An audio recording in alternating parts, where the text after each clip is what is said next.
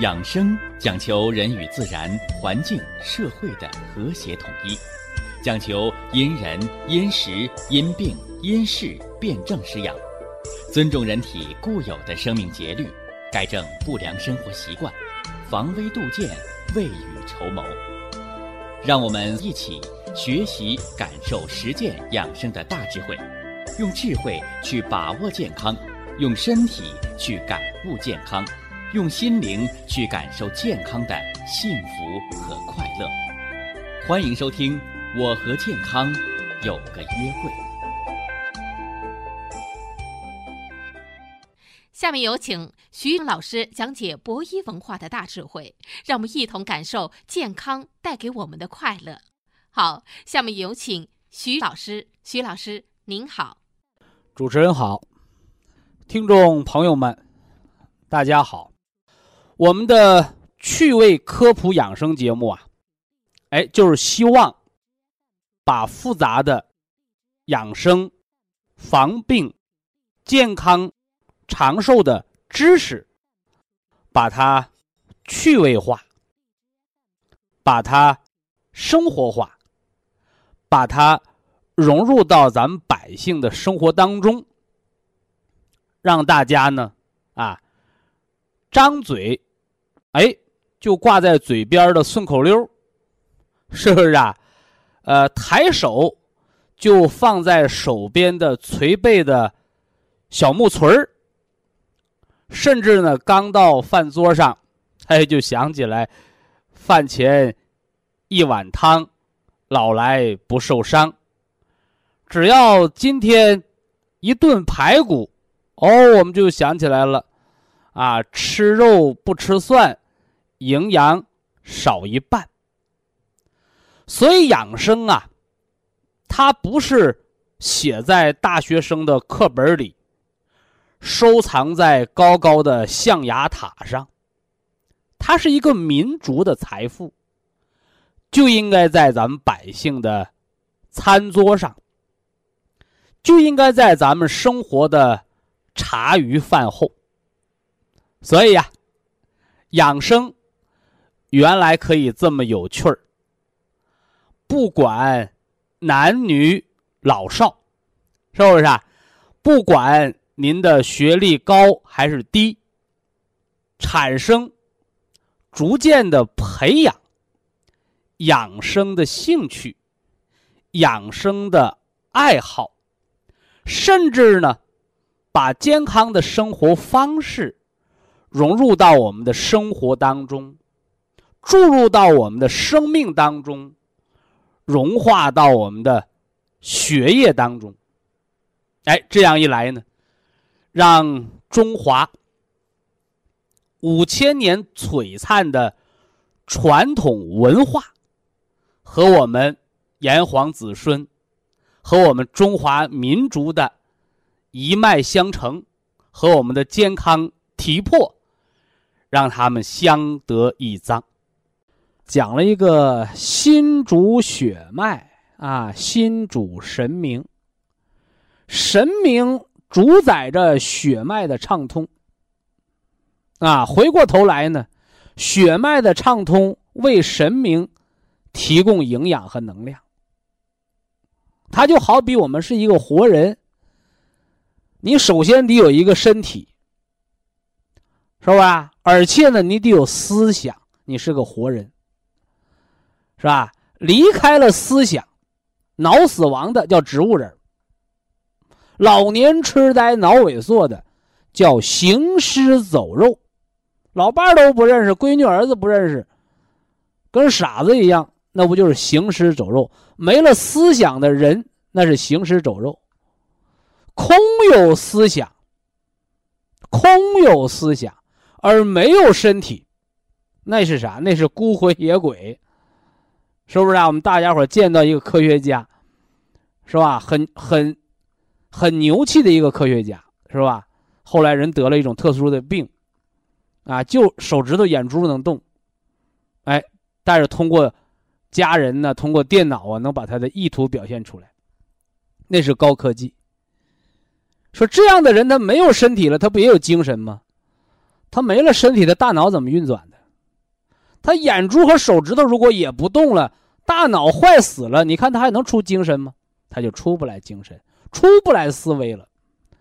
所以我们中医讲形神合一，养生养生养的是神，生的是我们的身体，身是我们的脏腑，体是我们的胳膊腿儿。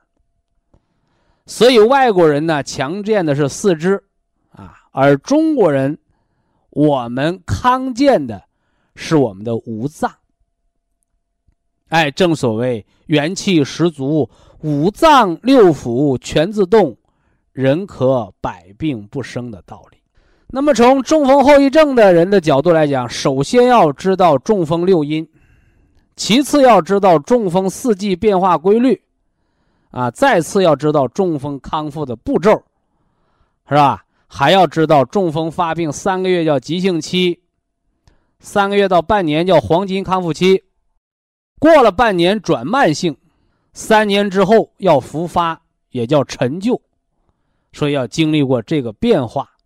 你在哪个点位上？你在哪个时期？是要急则救命，还是要缓则除本？这个你都要。用你的心神辨别真伪，做最后的定夺，啊，这我就不多说了。今儿个要给阴阳五行十二方结个尾。今天要说心火生脾土，啊，重点的就说说呢脾不统血的，啊，贫血，是不是啊？紫癜，女同志的崩漏。还有什么白血病、再生障碍性贫血？有人说：“徐老师，你说的也不是一样病，这不一堆吗？”中医把这一堆的病称之为一个症，叫心脾两虚，脾不统血。听着啊，心脾两虚，脾不统血。在我们讲脾的作用的时候，我给大家做过强调，是吧？啊，脾胃为人的后天之本，啊，四大作用吧，是五大作用啊。一，啊，气血生化的源泉，是吧？二，脾主肉，啊，你胖瘦啊，它得 脾说了算，是吧？所以把脾调好了，我们喝牛肉补气汤方，胖子变瘦，瘦子长肉，血糖、血脂、血尿酸。脾好了，你垃圾就没了，是吧？这叫第二条，脾主肉。第三条，啊，脾主思虑，啊，脾主思。脾好的人善于思考，而也是往往因为过度思虑思考，思考成抑郁症，叫思伤脾，是吧？所以中国老百姓的俗话怎么说来着？叫淹死会水的，是吧？打死犟嘴的，啊，你不会水淹不死，是吧？我这人会水，我经常到这个河那河去，啊，去这个叫什么呢？啊，激激浪啊，和这个海浪啊，和这个江水拼搏，整不好哪一天腿一抽筋淹死了。你说我不会水，我不敢下水，这人一般淹不死。所以脾主思，思虑过度就伤脾，脾不好你就没法思虑。这人就傻，没有关联性，你对不对？哎，哎，就像我们生活当中说，现在叫没有买卖就没有杀害，是吧？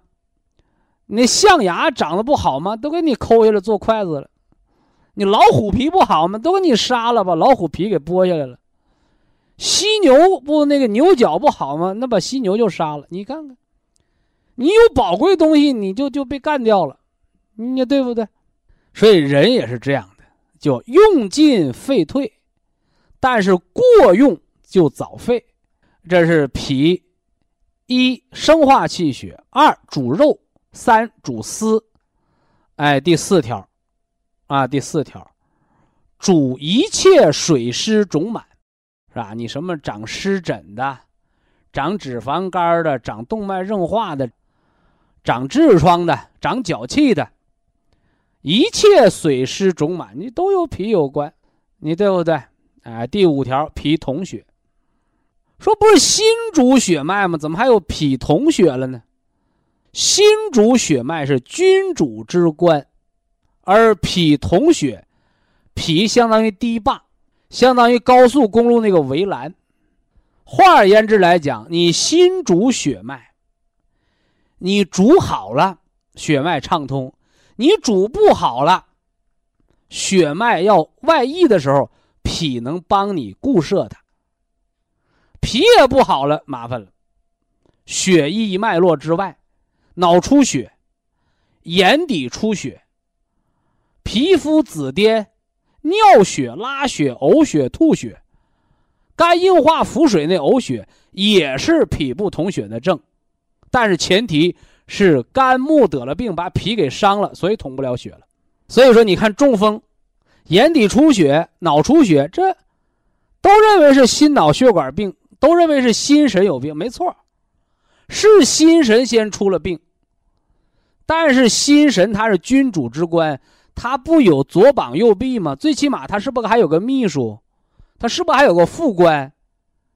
你犯错的时候没人帮你，没人提醒你，你这错犯大了不就要命了吗？所以脾者虽然叫仓廪之官，是粮库，但是脾它还起着一个什么作用啊？哎，它起着来统，来什么呢？统摄血脉，不让血溢脉外的这么个作用。所以这样一来，是吧？中医说了一个症叫脾不统血，而到西医那是一大堆的病，脑出血、眼底出血、鼻子鼻衄的出血、皮肤的紫癜、胃肠的出血、尿血，都是因为脾不统血啊。女同志的崩漏、血小板减少性紫癜、脾肿大，啊，还有再生障碍性贫血，还有前段时间有一个南京的朋友找到我，他得的是地中海性的贫血。我说你家住地中海吗？我们家不住地中海，怎么得这病啊？我说那是外国人发现的，那个地区发现的，所以起那个名儿。你虽然没去，但你脏腑脾不能统摄气血，你得这个病。那你叫外国名儿，你得找外国大夫治；你叫中国名儿，中国大夫能给你调好。后来人参归脾丸调好了，所以心脾两虚养心脾，心红色铁皮石斛。是吧？脾金色，那么心脾两虚是不是只调心脾就够了呢？啊，不够。那这里还有虚则补其母，实则泻其子的道理。以下是广告时间。博一堂温馨提示：保健品只能起到保健作用，辅助调养；保健品不能代替药物，药物不能当做保健品。长期误服。说说这最后一方啊，说的是心火生脾土啊，心火生脾土。呃，重点的要给大家讲一讲，呃，现在比较常见的血液科类的疾病啊，什么出血症。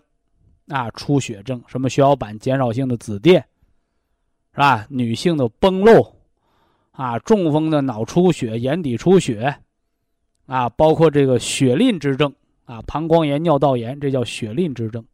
呃，再严重的就是静脉曲张，啊，门脉高压、肝硬化出现的一些出血，啊，这些出血症，如何的通过调节心脾二脏？来达到一个什么呢？心主血脉，脾统摄气血的全自动的功能。啊，说说这个脾不统血之症，先给大家伙讲最常见的血小板减少性的紫癜啊。呃，不少现在这个临床医生啊，小到乡镇医院，是吧？呃，你大到呢二甲、三甲，是不是啊？哎，这样的市级啊、省级的医院啊，都给当过敏来治啊，叫过敏性紫癜啊，过敏性紫癜啊，查了一大堆过敏源啊，结果这也不让吃了，那也不让吃了啊。呃，其实啊，紫癜按过敏治，那就上了激素了，啊，上了激素了，或者上了抗过敏的药，啊，激素的毒副作用我自不必多说，啊，上了抗过敏的药呢，啊，人的免疫力就被消扰，啊，反而使这个血小板减少性紫癜好也快，犯也快，啊，这病反反复复要折腾那么两三年，就成了慢性的。啊，其实超过仨月久而不愈，也就逐渐的转慢，呀，也就导致好多人千言不愈年年犯。其实说到血小板呢，我们从生理学啊给大家来解释啊，呃，血小板是起止血作用的，是吧？那么人呢，是一个天底下非常精密的，啊，叫人为天地之灵气啊，万物之灵啊。所以人他就有一个自保，说这好端端的血小板它为什么会减少呢？啊，为什么会减少呢？哎，因为血小板它是止血的这么个东西，你出血的时候血小板增多，你这个什么出现淤血的时候血小板它就减少，所以血小板减少，我们看到这个现象的时候。我们从中医呀正本溯源的道理，我们就要知道人出现了什么样的状况才会有这样的变化。就叫人困了就想睡，饿了就想吃，冷了就想穿衣服，热了就想脱衣服扇扇子，这叫生命的自保。所以血小板的减少说明人出现了淤血症，啊，而血小板的增多呢，说明人出现了什么呢？出血症，所以才会出现这样的。保护性的反射，而身体呢，往往也容易被一些假象所蒙蔽，啊，蒙蔽，所以中医把它归为脾不统血之症。血小板减少的和增多的，您都可以用我们那个止血方，三七粉或米汤的止血方，因为三七叫血病圣药，叫活血而不伤心，止血而不留瘀。但是如果你把三七当成治根儿了，就大错特错了，啊，三七呢只是一个止血的药，兼有活血之功，又能补血和调和气血，所以药毕竟是药，有病了你吃药，病好了再吃药，就吃出新的疾病了，这个大家伙一定要搞清楚，就是人没病是不能吃三七粉的哦。那此外呢，恢复人的脾肾功能，要调养心脾。我们把它叫虚则补其母，脾的母亲是心，吃铁皮石斛，养脾呢，我们吃金色，这是调心脾两虚的、脾不统血的、血小板减少性紫癜的食疗之方。那么从药疗的角度来讲，医生可能推荐你吃桂皮丸，而虚症啊要吃人参桂皮丸。那好多人担心上火，那么在这儿呢，先变阴阳，因为本身这病就是个缺火的病。就像我讲过，吃葱花都上火，不是葱花的火，是病人本身就有淤血。所以大家一定要明白这个本质的问题，要抓主要矛盾，不要眉毛胡子抓一把。啊，生活当中为什么会得这样的病啊？啊，多半都是什么呢？这当官没当上，是吧？考试没考好，是吧？做买卖赔了钱，啊，都是受于挫折，啊，思伤脾，啊，思伤脾，受了挫折打击之后，啊，那么心病还要心药医，养心铁皮石斛，啊，调脾呢金色，所以情志上的病从。五脏上去调，五脏上的病从情志上去影响，这都是相互关联的，啊，这是脾不统血的出发之症。那么下来呢，我们讲一讲病入深层。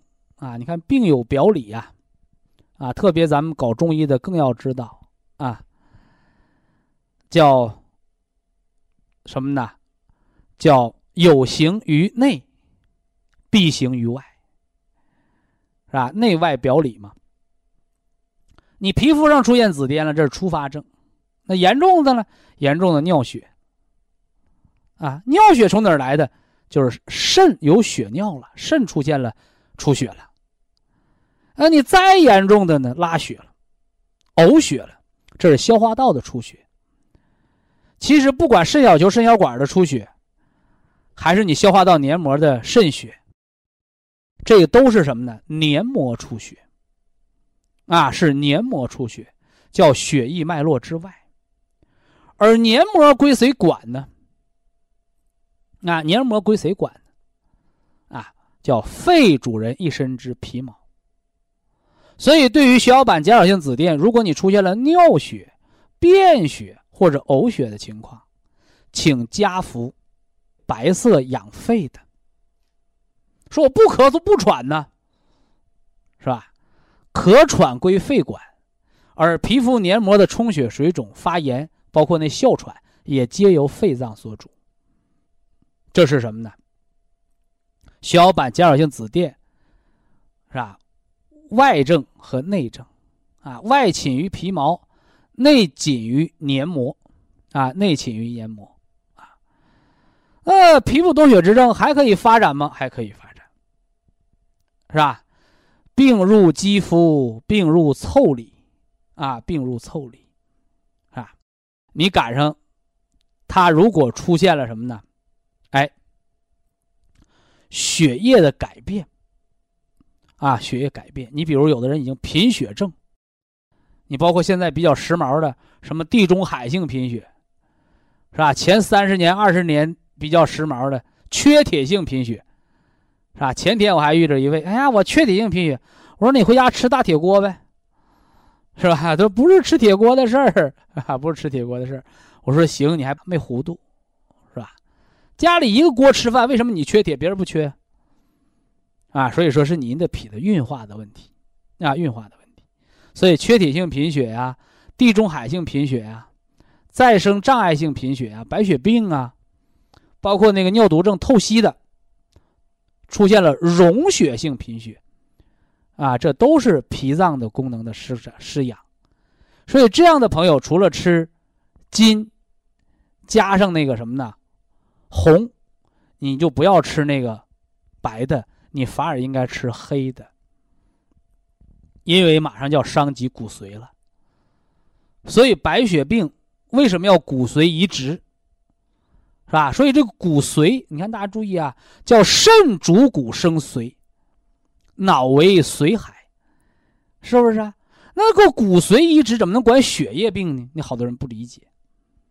是吧？好多人不理解，其实这就是先天之本和后天之本的事儿。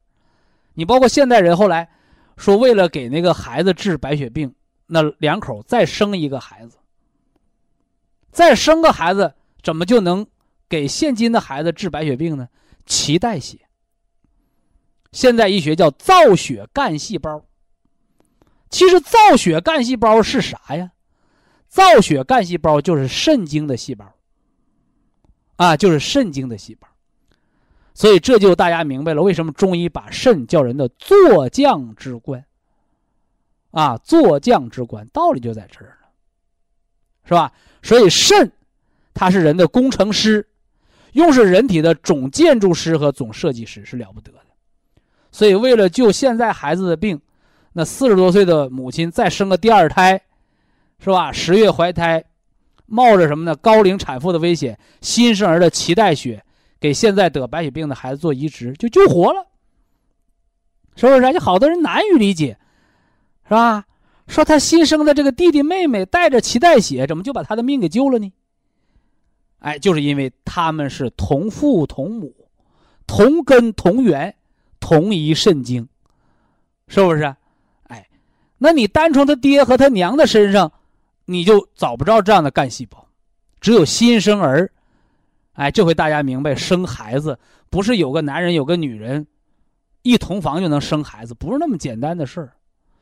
他得是什么呢？父精母血，啊，父精母血，天地气机，是吧？用现代医学的话叫叫灵魂注入，叫灵魂注入。你包括做试管婴儿啊，你不要认为有了这个。细胞了，是不是啊？有了这个这个种子细胞了，是吧？有了这个卵子细胞了，是吧？你像做实验的时候，把那盐和水一掺就糖盐水了，不是。它也是有什么天地气机的变化，是个缘分，是不是啊？你糖盐水，糖和盐一兑，糖盐水百分之百的，你问问试管婴儿有百分之百的吗？啊，它没有百分之百，能达到百分之三十往上，那就是非常非常高的几率了。所以大家一定要明白这个人的生命的契机里边的奥妙，啊，这是不可言传的啊，不可言传的，这也是我们中医博大精深之处啊。所以呢，当你出现了这些血液科的疾病的问题，归为中医脾不统血的时候，一则养心脾，二则固肾精啊，二则固肾精。这是讲了什么？脾不统血的第三个症啊，一症在皮肤，二症在黏膜，三症伤于骨髓啊啊，第四症就是女性的崩漏啊，女性的崩漏。什么叫崩？崩是大出血啊，崩是大出血，漏漏是滴滴答答的出血啊，滴滴答答的出血，都为气虚不能摄血。啊，气虚不能摄血。什么叫摄？摄就是固摄，把不住门了，是吧？我给大家讲啊，那老头老太太大小便把不住门那和女同志啊，你这漏精的比起来，一个道理啊，都是半条命，是吧？说大小便把不住门你要去摄肾，而你这个什么呢？月经把不住门老漏血，这个就叫养脾，啊，养脾。而这里边一定要大用什么呢？补阳气的人参啊，因为人参气足了才能摄住血，啊，又因为什么呢？哎，这肝是血库，啊，叫肝藏血呀，是不是啊？肝藏血呀，所以对于崩漏之症，一则养心脾，是吧？一则养心脾，此外呢，加上养肝血，啊，来调达一下肝胆。但是大家要记住，凡是有崩漏之症的女性，你包括那女同志，说我没有崩漏，我一来月经鼻子出血，子宫内膜移位，也是皮肤同血之症，包括子宫内膜移位症，对不对？哎，都要调脾，啊，调理的方法就是肝脾同调，兼养心血，啊，肝脾同调，兼养心血。这是给大家伙说了三个症啊，四个。啊，四个症啊，脾不统血说到了四个症，啊，四个症，希望大家呢要把这辩证施养，啊，辩证施养。以下是广告时间。博一堂温馨提示：保健品只能起到保健作用，辅助调养，保健品不能代替药物，药物不能当做保健品长期误服。二十四，节气养生。我们是为大众的生命健康来服务的。我们这个节目叫生活健康服务类的节目，是吧？它不是同一首歌，不是唱歌的，啊，它也不是三侠五义评书传，啊，更不是说相声。是吧所以它是一个什么呢？服务类的节目，拿什么服务？拿文化精髓，拿科研成果。文化精髓就是学咱们中医的养生文化、养生的方法、养生的原则。那么科技产品呢？哎，就是拿相关医药企业啊，我们叫战略合作伙伴。啊，我们叫优中选优，是吧？良中选良，哎，大家切身可用的保健食品、新资源食品、健康食疗的原则，是吧？健康食疗的方法。呃，说这个节气养生法则之前，我给大家伙先说说咱们中国的这个历法啊，历法。一个呢叫太阳历，啊，一个叫太阳历，一个呢叫什么呢？叫月亮历，啊，太阳历就叫阳历，是不是啊？那月亮历呢就叫阴历，是吧？日为阳，月为阴，啊，说我们掌握这个历法有什么用啊？哎，你就懂得了自然变化的规律。那有的人说，什么是太阳历啊？是不是咱家那个挂的那个挂历啊、日历表上写的啊？不是啊，那个叫公元，啊，是公元的技法。而什么是太阳历呢？太阳历就是太阳照到地球的啊南和北。是吧？它的这个变化规律。哎，我一说这个，好多小学毕业的人都会了，对吧？你包括我们家那个闺女啊，我们小时候叫自然课啊，现在孩子上的叫科学课啊。人那孩子二十四节气背的都呱呱熟啊。没错，太阳历就是二十四节气啊，太阳历就是二十四节气。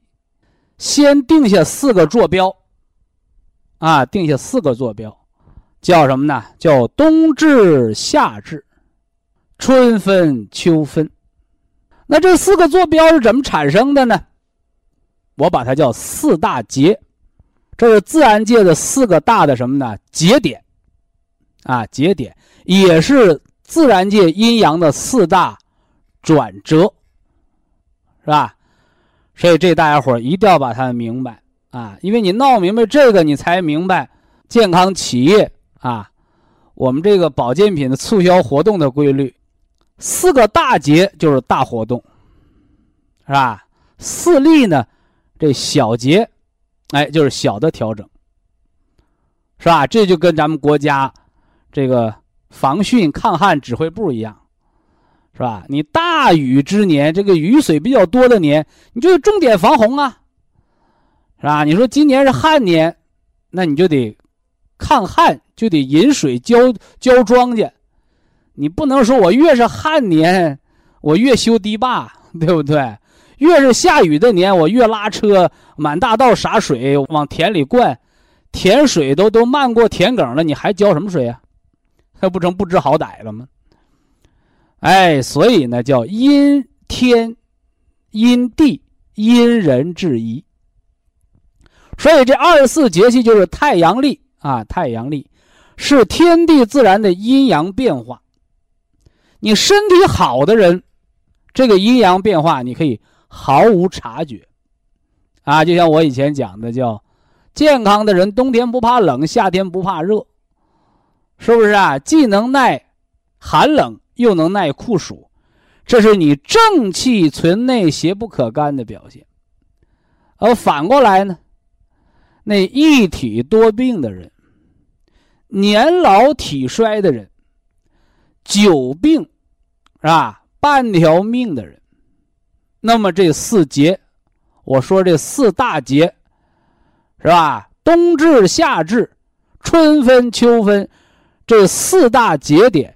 就是要命的在劫难逃，所以大家伙你品一品啊，家里边有老人的，啊，特别八十几岁高龄的，你在打针住院的，哎，你别赶上这八节，没什么大事但凡你要赶上这八节了，哎，这就容易什么呢？这就成容容易成为催命的针。所以大伙一定要明白。说为什么会有这样的变化呢？因为这八节是太阳照在地球上的阳气的转变的规律。我先说夏至，夏至至者极也，就是太阳的直射点照到了咱们地球北回归线，是不是啊？咱们神州大地在整个地球的北半球。所以夏至就是太阳照到最北边了，是不是啊？正所谓阳极则阴生啊，是不是啊？哎，它照到最北面了，你爬到山尖了，你就该下山了，是吧？你不能说我今天晚上住在山尖上了，你住到山尖上，你住一宿，第二天你得下山。这就是风和谷的意思，这就是阴和阳的意思。是吧？所以什么叫夏至啊？就太阳照到最北面了，啊，马上要往南走。呃，冬至呢？冬至就是太阳离我们最远，照到最南边的南回归线，所以我们叫冬至。冬者终也，终点的终，也是一年的结尾和完结，是不是啊？哎，那太阳的直射点照到南半球，南回归线要往北来了，所以叫冬至。所以呀，这二至，冬至最冷，夏至最热。最冷的冬至这一天开始。阳气开始燃起小火苗。最热的夏至的阳气最足的夏至，阴气开始燃起小火苗，所以大家记住，叫冬至一阳生，啊，一到夏至一阴生。啊，这大伙要明白啊，这就是中医的阴阳的哲学变化，所以也叫阴阳决离。啊，你像就像这个买汽车，说什么叫好汽车呀？好汽车有两个标准，啊，最简单最简单有两个标准啊。这个我不是专业搞汽车的啊，我是通过汽车讲人体变化。说哪两个标准呢？我们不管你什么真皮座椅、全景天窗，我们就知道这汽车呲儿油门一踩下去能跑起来，加速就是你的阳气，对不对？你光跑起来，这车刹不住，你撞电线杆子，那人就废了。所以汽车的，哎，第二个好处就是踩下刹车的嘣儿能停住，这就是好汽车。别的我们不要求。所以人体呀，阴阳是总纲啊，是不是啊？冬天天冷冷冷啊，冷就是阴嘛，阴呐，是吧？你一直冷下去，把人冻死了。冷到一定时候，啪一转折，阳气出来了。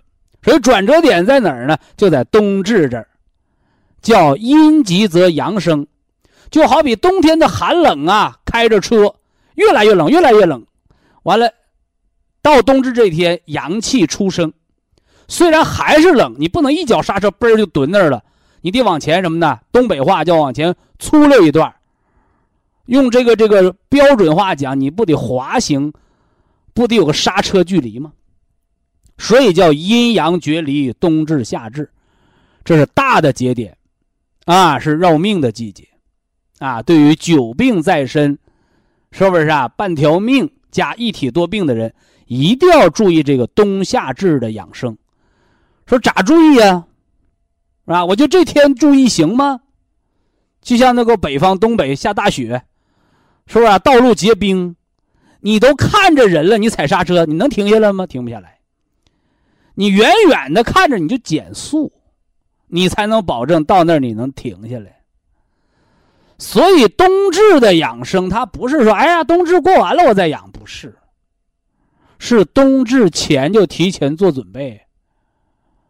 啊，冬至前就提前做准备，是吧？而到冬至的这天儿，你没犯病，你就过去了。啊，所以过节过节就是节道的。你到这儿，他没截住你，你过了这一劫，就是新生命的开始。所以我在给大家讲八节的时候就讲过，四立为小节，这二分二至为大节，因为都是阴阳转换的时候，而重中之重是冬至、夏至，春分、秋分是太阳的直射点照在哪儿？照在赤道上。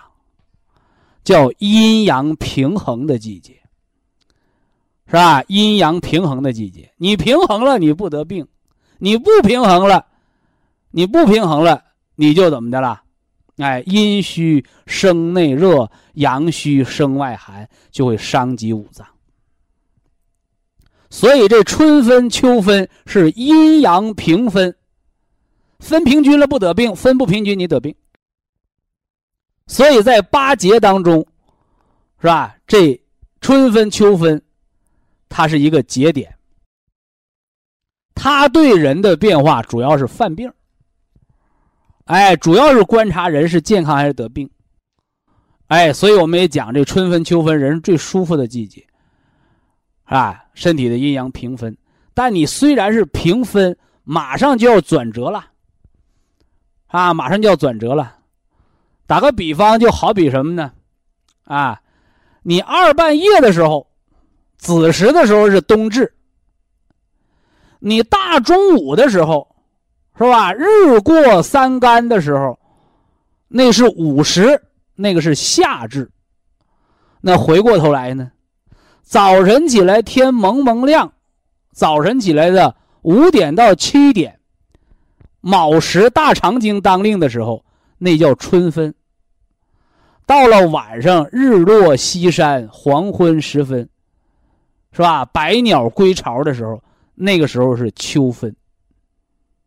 那么这时候得什么病？大家注意。早晨是中风发病的季节，而晚上呢，是人发烧的季节。啊，发烧的节气，你什么肺结核的阴虚内热呀，久病体虚的贫血呀，都是这有时生低烧。非常感谢徐正邦老师的精彩讲解，听众朋友们。我们店内的服务热线零五幺二六七五七六七三七和零五幺二六七五七六七三六已经全线为您开通，随时欢迎您的垂询与拨打。客服微信号二八二六七九一四九零，微信公众号搜索苏州博一堂健康管理中心。下面有请打通热线的朋友。这位朋友您好，您好，我是烟台的，烟台的啊，我这有些事儿了，呃，乱七八糟的，我我就得请教你。多大年纪？今年七十二啊，七十二了，嗯。去问到些医生什么的，哎，我都也不相信，他们说的好像都也不对，我这就就在找你。你这个方言重，你慢慢说，不然你老人家一旦连成串儿了，你看我祖上山东人，但是你山东话连成串儿，我就听不懂了。我是莱州啊，老家。莱州他也是山东啊。啊，对呀。好，我慢慢说哈。啊，徐老师，我先话说，呃，第一个问题哈，我就是腰疼。腰。腰疼的不像。中间痛还是两边疼？我说，中间也疼，两边也疼，最主要的就是大腿根儿后边疼。啊，这就一下子叫一针见血，就说到点子上了。啊，他说我睡不着觉，带着腿疼，那对腰椎的病。啊，哎，腰椎的病。我去做这 CT 了。啊，你做 CT、做核磁、拍片子都没有用啊！哈，它不是有没有用，那个叫检查。啊，我就检查出来了。看病看病不是让大夫看着病病就好了，啊，是大夫看明白了，治才能治好，并不是看好的，是治好。哎，我这不听你说。拍了 CT 了，看明白了咋说？他说，他说是什么？呃，腰间盘蜕变，腰椎蜕变。啥叫蜕变？蜕变叫老化。啊，就是老了哎，就是腰椎的病，腰椎和腰椎间盘的病啊。啊，这不我就吃你这个，嗯，在这过家天。吃五子粉加上骨碎补。啊，我这不吃了快四个月了。嗯。我现在强多了，基本上不大疼了。光吃骨碎补和五子粉还不够。嗯。为什么呢？你吃这个保健品，骨碎补补骨。五子粉养椎间盘、养筋，这不假。但是，你光吃保健品，它错着位呢。一个树，你把它掰弯了，让它长，长成歪脖树了；一个树，你把它扶直了长，它能长成栋梁之材。你那个腰疼，它是错着位，它才疼。所以，不单要吃保健品，还得扶位。啊。怎么扶位？到医院复一次，一千两百块。复位回来不到一个礼拜又错位了，所以复位要天天服。他说天天服，一天一千二，谁能花得起？博一堂复位一分钱不花，回家自己摆腿操，腰椎摆腿复位操，经常考伏羲八卦台。你一摸腰冰凉冰凉的，错位了；你一摸腰暖融融的，命门有火还不疼，那就服了胃了。完了，你正常吃保健品，它位置正了，它长的是正位；位置错了，它就长偏了，长斜了啊。啊，哎，啊，我现在反正强多了，挺好的。强多就叫见效，是吧？嗯嗯。哎，再一个，徐老师，我想问你这个问题哈。他说，呃，腹腔内可见圆组织影，这是什么意思？腹腔，你慢点说这句话。腹腔。腹腔内。腹腔内可见软组织影。可见软组织影啊。啊。那你得问大夫啊，你光看个影不行啊，是长瘤子了还是长囊肿了？我问了他，瘤子也是软组织，那囊肿也是软组织。啊，我问到他，他说没事没事没事那没事开刀拿出来呗。没事。老太太要是不心疼钱，不怕出血，就把肚子划开，把它拿出来。哎，我哪也不疼，也不痒痒的，我就开出刀。对呀，我就等你说这话呢。大夫也说没事儿，你又没感觉，就是因为片子上说有个影儿啊。你说你就睡不着觉啦？我不害怕，我一点不害怕，徐老师，我也不疼不痒痒的。没给人说明白，你光说不用管，你得告诉什么东西啊？啊，哎，就是囊肿啊，不要管它啊啊啊啊，一辈子不出问题啊，哎，不是瘤子，不是恶性的啊。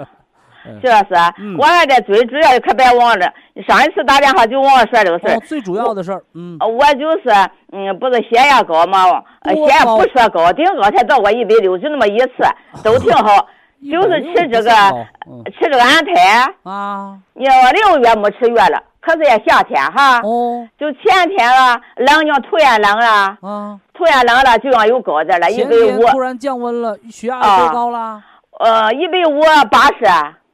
这也不高啊，不咋高哈，这不，嗯，我不讲过吗？对呀，血压病这个大学，这到一百六，人家绕录取分数线啊，高压一百六，低压九十五，你还得是安静状态下测了三回都这么高，还得是不在一天测，抽查三天，好了，你就入了高血压病的大学了。啊，可我头有点疼，不够分数线，走后门也进不去。徐老师，啊，我就头有点疼，所以我就在家吃个呃血小盘。什么位置疼？呃，就是前面是后面是左面是右面还是顶上？我这头要一疼，徐老师，就是右边这后边这半子，啊啊，卷卷。是颈椎病。哦，对了对了。右后面是大脖筋拽着，那是颈椎病的疼。哦，对了。颈椎脖子着凉，颈椎病的疼，你跟那个一百五的血压没啥关系的事儿，哦，没啥关系。徐老师，我就想问问你，要万一血压高了，你说萝卜嘛，你不是说教吃吗？哈，咱们没有天麻安泰胶囊的时候啊，你什么萝卜麻呀，有的人什么喝芹菜汁儿，我们都不管你啊。你本身现在你自己看说明。你吃那天麻安泰里边是啥东西？啊，我知道，我吃的挺好，反正里边就是天麻、罗布麻，是不是啊？啊，哎，他就管你这个血压的，你还你血压现在还好，你还偏再吃点药，这何苦呢？你说？呃，不过是呃，我想问你，这萝卜麻里头有放有光肌，可不是放光肌，没事吧？你罗布麻它都是复方的，它里边也添西药。我告诉你啊，哦，我我看书上说的这个放光肌呃伤肾，所以我就老想问问你，每次打电话都忘了。伤肾呢，伤肾。哎，呃，光肌也伤肾吗？你记住啊，就是药三分毒。你贴个什么三分毒？你贴个膏药 啊，贴皮肤上了吗？啊，你说它走肾不？不知道，他这药也得走肾，哦，那个染头发，染黑头发、染白头发、染红头发，那往头发上抹的染发水儿，最后怎么的了？肾衰竭了，咋的了？头发的药，它不也走肾吗？哦，能整明白不？啊，是就你本身可以不吃药就好的毛病，啊。你干嘛盯着那药不放呢？对对，这是还有事儿。我这个呃胳膊呃怎么网球肘呀怎么治？你天天打网球啊？我也没有干什么活，累的了。所以说呀，现在这大夫有些大夫啊，死心眼儿。你要是网球运动员，把胳膊肘累坏了，那叫网球肘；啊，老太太连网球什么模样，网球拍都没摸过，你网球什么肘啊？就是肘关节劳损了。哦，劳损的病是累了，哎呀，疼的，不能锻炼，穿衣服都疼。拿个磁疗脚垫缝到胳膊肘的贴身的内衣上包上，静养。啊啊！最少养两到三个月才能养好。哦。哎，你要是年轻人上班得这病，能请一个月假，还能开一月病假条。我告诉你。啊，徐老师，我再和你说说。嗯，我吃这个安胎，你我和你说上回，我说我这头香，你我不有头香病，我和你说嘞。现在哈。头什么？头香啊，头鸣啊。啊，脑鸣，脑。啊，脑鸣哈。好了，好了，到之前我一直没停，老是吃，可是有时候它又犯了。哎，又好几天啊，梆梆梆梆响啊！这两天它又好了，真怎么回事？呃，那个都不归天麻安泰胶囊管啊。你好了也不是吃它好的啊，你想了也不是吃它不管用啊。因为人天麻安泰胶囊管的是辅助降血压、改善睡眠，管的是睡觉和血压。你那想不想？你问大伯金。你颈椎一憋着不通，他脑袋就敲鼓呗。哦，那么还是颈椎病啊？哎，和你的颈椎病有关。你本身就有腰椎病，颈椎一定有毛病啊。哦，这个是归谁管？归杜仲骨碎补胶囊管。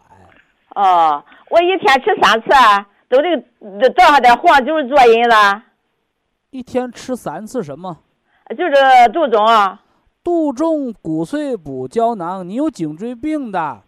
没症状的，呃，拍片子看着的吃两粒儿，有症状的吃吃三到四粒，你分几顿我们不干涉你。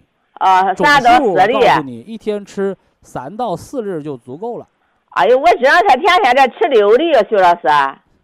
你就吃到二十粒儿，啊，你把化肥倒到你家苞米地根儿上，你苞米苞米苗唰就长出苞米了。啊，对呀，好啊。骨头长得慢。我问到博一堂，他告诉我，他说叫我吃六粒儿，就吃四粒儿就足够。啊，吃四粒就行了。六粒儿呢都是不懂。啊。什么人吃六粒儿啊？啊。骨质疏松。啊。摔个跟头，坐个地下，手腕子折了，肋巴条折了，腰椎都折了，人都变成玻璃人了，碰哪儿哪儿骨折。啊。那你都不吃六粒儿怎么办？啊。股骨头坏死的，你不吃六粒儿怎么办？是不是啊？骨头折了三个月、半年长不上，骨不连的，你不吃六粒怎么办？哦，你这个顶多吃四粒啊。顶多吃四粒啊。老年骨病，老年。哦，好好，谢谢徐老师。哎，我这就是现在最大困惑哈，砖头、摇头往上仰都没事就是不能扫地。那你就不扫地呗。啊，我可我现在就不敢扫地了。你说，呃，不能低头干活。我说了，你看。仰头、歪头都没事儿，不能扫地。他不是扫地的毛病，是不能低头。对呀，低他就压迫，血就供不上去。就是颈椎。不行，我偏低头扫地，就让他供不过去，得脑梗塞。啊，是啊，就，那么这就是颈椎啊？就中风了。我说这就是颈椎的问题啊。颈椎压迫椎动脉，哦，不让脑供血。你偏低头，那就容易形成脑中风、偏瘫、半身不遂。啊，那么这吃什么？能听懂不？听懂了，明白了。那么这我再吃什么？这个管那个颈椎的，刚说了，叫杜仲骨碎补，吃四粒。啊，我就这么吃吧。哎，管你那个椎动脉里边长不长斑块的？啊。三七银杏茶多酚。啊，我这也在吃的。哎，我吃老比较多。防中风期间。普参康三代的可以吃到十二粒，十二粒哈。等你恢复了，能低头了，普参康减到九粒儿，那个三七茶多酚减到两粒儿，完了这个这个呃杜仲骨碎补也减到两粒儿，完了再吃一段时间就减掉停掉了呗。就这第三代的徐老师必须得把它撅着吃。第三代的蓝莓蒲参康啊没有胶囊。它是咀嚼片，我怎么觉得吃啊？又拔出来又嚼着吃，又酸又涩。对呀，哎呦，我没法吃。你听着啊，有人给我和点白糖吧，别瞎搞啊！起作用的就是这又酸又涩。对呀。但是有时候我吃不了，我嘴都张不开，比吃梨还涩。把它擀成碎沫沫，啊，搁信纸、大白纸上面搁搁啤酒瓶子一压，是不是碎了？压碎了，啊变成碎沫沫，啊和到米汤里边喝。你啊还没等着感觉酸涩进去了，它啊！对，一口酸进吞下去了啊啊！对对对，哎呀，我真是操劲，太难吃了。嚼，不然它，嗯因为它为什么这么酸这么涩，就是因为它的什么呢？原花青素的含量太高，三万毫克，哦哦比普通的高三倍呢。哦，高三倍哎呀高！三倍啊，我是哎呀，我吃草鸡没法，我都退了，退了这么一说，我听你说白效果不好。成碎沫沫吃啊！啊啊，哎，这是普通啊型葡珍康不能拆胶囊，就带着包膜往往这吃，就得带着啊。啊！你说我要吃一代不行哈，我就吃二代的可好，现在那没有你二代。后脑你不得防中风啊吗？啊啊啊啊你啊！你低头地都扫不了，低头晕得了不了，那啊在中风门口呢。啊，不是也不太厉害，就是反正不舒服，追一会儿就好了，就这样。嗨，你要是二三十岁的小伙子，我说你小题大做。嗯您是七十多岁的老太太，啊，你这晕呐、拽呀、拽跟头，这都非常吓人的事儿啊。对对对，我都知道哎啊徐老师啊嗯。我还有个事儿，我就是要一开始话你说，老是吐些白泡泡痰，不是啊？那是白沫子痰，是肺有寒。啊，我就吃的双蛇嘛。生姜蒸梨吃。啊，剩下的梨皮不能削下。你那个梨啊，你买回来你自己看，你那个梨一摸，上面一层蜡，你说那皮不去能行吗？哦，你一摸那梨皮啊，不是光亮光亮的，没有蜡，咱温水洗洗它就能用，明白不？啊啊，明白就是。现在咱们吃水果到底要不要吃皮？人家有的那山东苹果外边都是套着纸袋来的，你说你那皮不吃留着干啥？啊，你那。有的那个水果外边皮都打着蜡来的，上面喷着农药来的，那你你能吃吗？啊所以这个不是绝对的，啊理论上皮是一定要吃，是最好最好的效果。啊但是如果你那皮都被蜡打的那个蜡污染了，都被农药污染了，干脆我们就扔掉不吃了。啊，徐老师那么我还吃着双蛇，一直吃着，我吃着它哈，呃就一点也不吐，哎，咳嗽基本不大咳，就吐，哎，不响应了就吐下泡泡，这不是我停了好了吗？啊我好了哈，我就停了，哎，停了它怎么又又回来了？我这有一停买，了几天饭，停了有七八天哎，听明白这话了吧？啊这就不是西药安茶碱。哎，你要吃产甲片，今天吃，今天管，明儿个停，明儿个喘，明白不？哦 哎，那你说我停七天，他又犯了，什么意思？啊就说明你那肺气根本没补足。哦，没你要彻底好，停了三个月再犯，那就算你好了，补足了，哦哦明明白这意思了吧？哦，就是没彻底好，你要，认为，你要认为说我吃这个，呃，双色的虫草四七胶囊，不敢我咳嗽吃点甘草片儿，或者我咳嗽吃雪梨膏，或者我咳嗽到医院挂点滴，你选这俩，你认为哪个好，你选哪个。我我才不相信你个 啊！我就是呃咳嗽不大咳嗽，就是上来一人就吐，连能吐五六口就能像泡沫的。你那个痰是皮肤化湿了哦。哦，我听你说好像有能湿气咳出来痰的没大毛病，哦哎，能咳出来痰没大毛病啊。咳而有痰无大病，就怕干咳没有痰啊，这要注意。好，非常感谢徐正邦老师，我们明天同一时间再会。听众朋友们，下面请您记好，苏州博医堂的地址是在人民路一千七百二十六号，服务热线零五幺二六七五七六七三六六七五七六七三七。客服微信号二八二六七九一四九零，微信公众号搜索“苏州博一堂健康管理中心”。好，非常感谢您的收听，我们明天同时间再会。